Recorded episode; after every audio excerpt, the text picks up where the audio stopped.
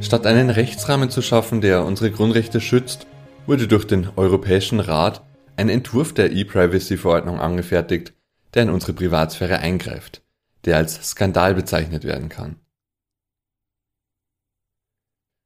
Servus und willkommen zu einer weiteren Folge von Grenzen des Privaten. Gemeinsam mit der Datenschutzgrundverordnung hätte 2018 auch die E-Privacy-Verordnung in Kraft treten sollen. Drei Jahre später befindet sich die E-Privacy-Verordnung nun endlich im Trilog, wird also zwischen Europäischem Parlament, Rat der Europäischen Union und Europäischer Kommission verhandelt. Allerdings nicht mehr in der ursprünglichen Form von 2017, sondern mit einigen Anpassungen. Unter anderem wurden Regelungen gestrichen, die uns als Nutzer vor Tracking schützen. 15 Millionen Euro, die große Technologiekonzerne jährlich für Lobbying ausgeben, könnten den Gesetzgebungsprozess aus unserer Sicht negativ beeinflusst haben. Der neue Entwurf sieht auch vor, dass wir zur Zustimmung von Tracking-Cookies gezwungen werden könnten und ansonsten eine Webseite nicht besuchen könnten. Auch Metadaten könnten für Unternehmen zukünftig leichter zu verarbeiten sein. Natürlich darf auch die staatliche Überwachung nicht zu kurz kommen. Der neue Entwurf der E-Privacy-Verordnung könnte es Regierungen erleichtern, Bürgerinnen und Bürger zu überwachen. So wurde bisher die Vorratsdatenspeicherung vom Europäischen Gerichtshof als rechtswidrig beurteilt. Mit dem neuen Entwurf der Verordnung könnte sich das ändern. Statt einer Verordnung, die Privatsphäre schützt, sehen wir jetzt ein Regelwerk, das Überwachungsmaßnahmen erleichtert.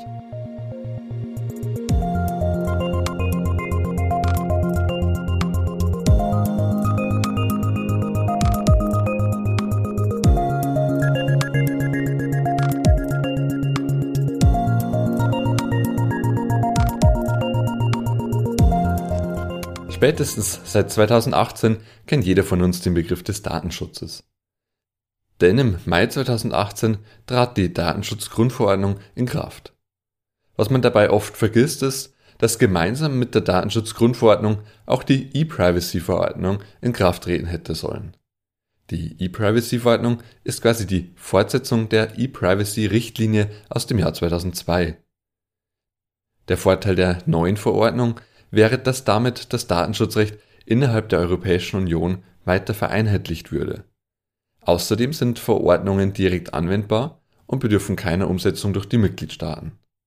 Das heißt, dass die Regelungen der E-Privacy-Verordnung für alle Unionsbürgerinnen und Bürger direkt anwendbar sind, ohne dass unser nationaler Gesetzgeber tätig werden muss. Die Zielsetzung der E-Privacy-Verordnung ist unter anderem ein hohes Niveau des Schutzes der Privatsphäre für die Nutzer elektronischer Kommunikationsdienste und gleiche Wettbewerbsbedingungen für alle Marktteilnehmer zu gewährleisten. Die Datenschutzgrundverordnung sollte mit der E-Privacy-Verordnung ergänzt werden und teilweise präzisiert werden. Die E-Privacy-Verordnung soll unsere Grundrechte, insbesondere die Achtung des Privatlebens, schützen. Seit 2017 gibt es einen Entwurf für die E-Privacy-Verordnung. Über Jahre hat sich der Europäische Rat aber kaum mit der Verordnung beschäftigt.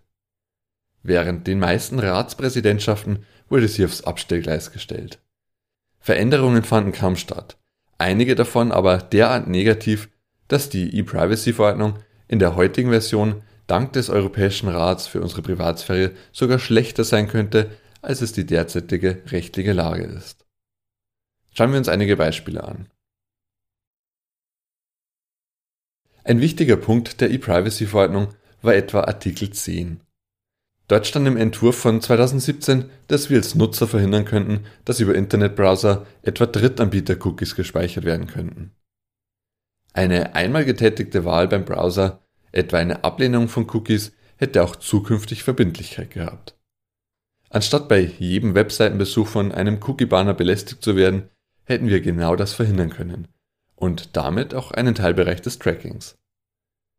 Der Artikel 10 des Entwurfs wurde während der Ratspräsidentschaft von Österreich gestrichen.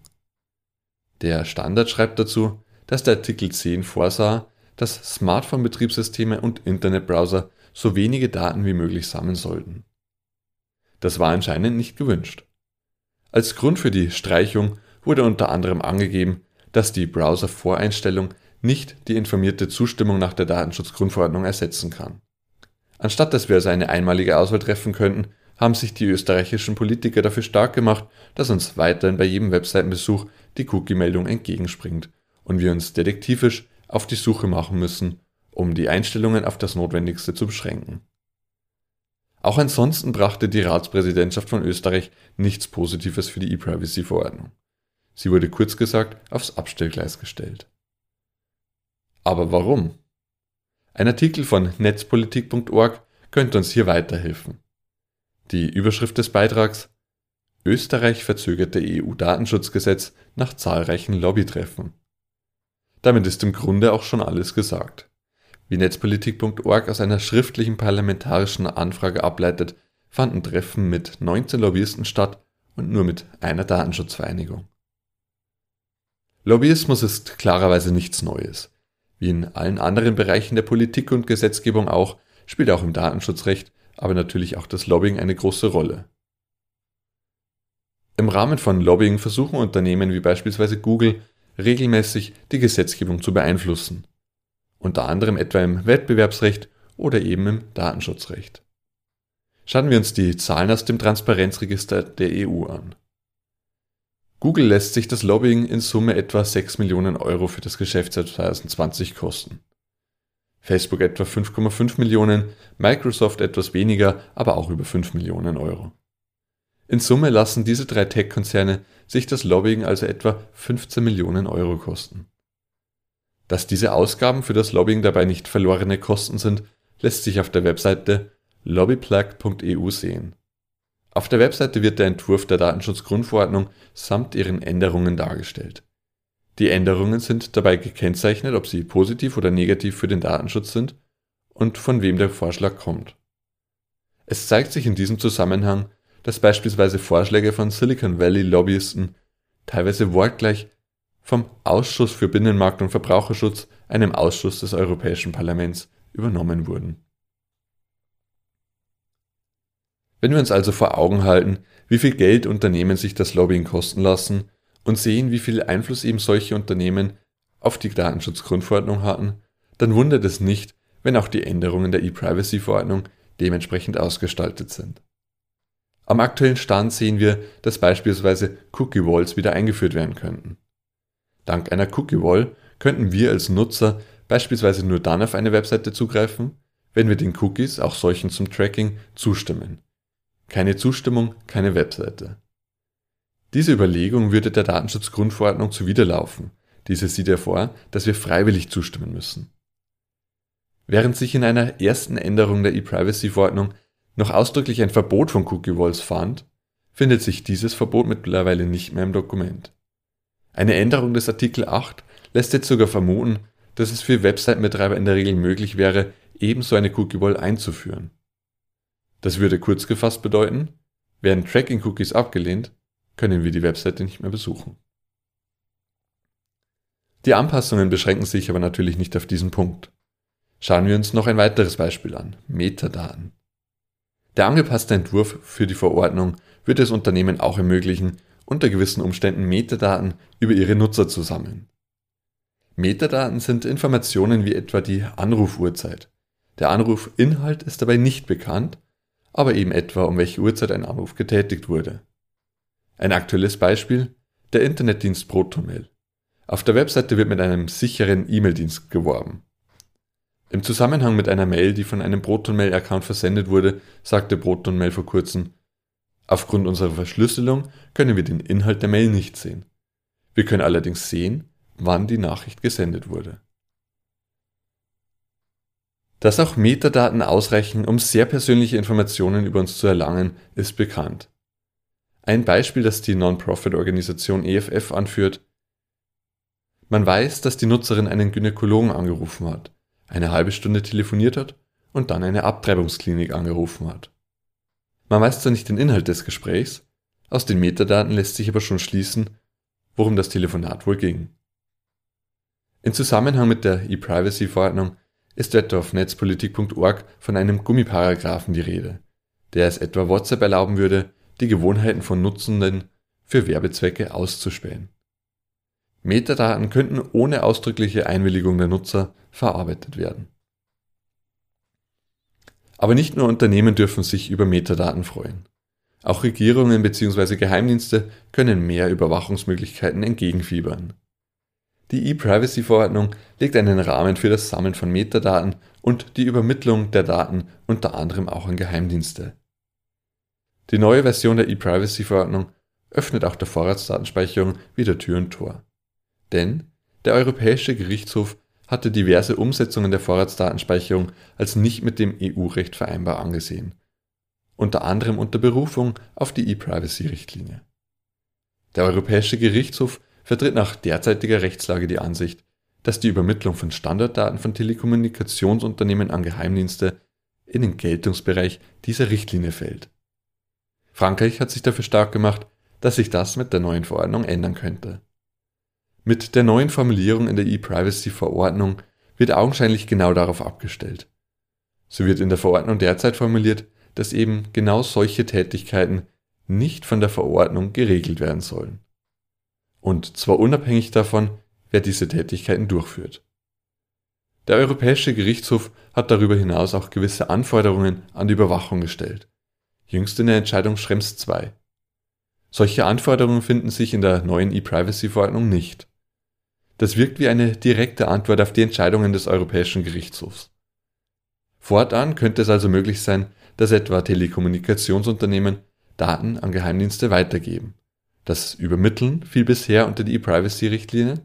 Ob das auch mit der E-Privacy-Verordnung der Fall sein wird, ist mit der neuen Formulierung höchst fraglich. Neue Anläufe der Vorratsdatenspeicherung wären damit denkbar. Der finale Entwurf der E-Privacy-Verordnung wird seit Mai 2021 vom Europäischen Parlament, Rat und Kommission verhandelt.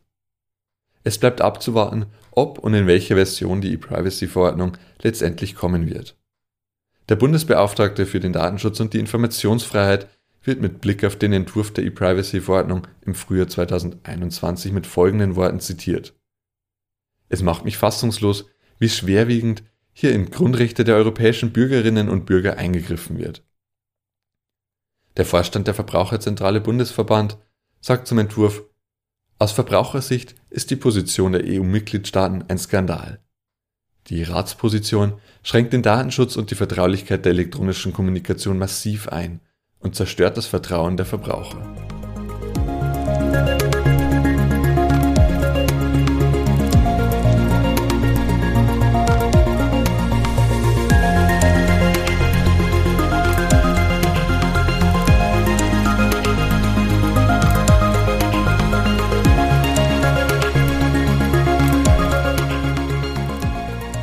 Ursprünglich sollte die E-Privacy-Verordnung für mehr Datenschutz sorgen.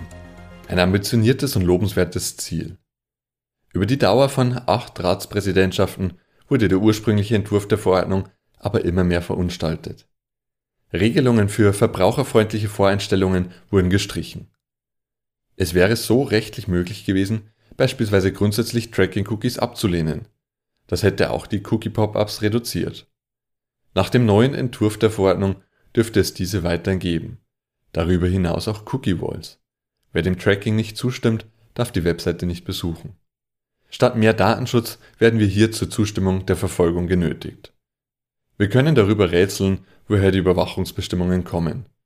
Rund 15 Millionen Euro an Lobbygelder von großen Tech-Unternehmen erwecken den Verdacht, dass sie am legislativen Prozess nicht unerheblich mitwirken. Neu wäre das nicht, wie wir am Beispiel der Datenschutzgrundverordnung gesehen haben. Davon abgesehen haben Regierungen auch ihr eigenes Interesse an Überwachung. Mit dem aktuellen Entwurf der E-Privacy-Verordnung wird unter anderem versucht, unliebsame Entscheidungen des Europäischen Gerichtshofs zu umgehen. Überwachungsmaßnahmen, etwa die Vorratsdatenspeicherung, könnten mit der E-Privacy-Verordnung legitimiert werden. Nicht grundlos wird der Entwurf der E-Privacy-Verordnung auch als Skandal beschrieben. Es bleibt die Hoffnung, dass nicht dieser Entwurf verabschiedet wird, sondern wieder zum Ausgangspunkt und damit zum Datenschutz zurückgekehrt wird. Schön, dass ihr dabei wart. Bis zum nächsten Mal. Macht's gut.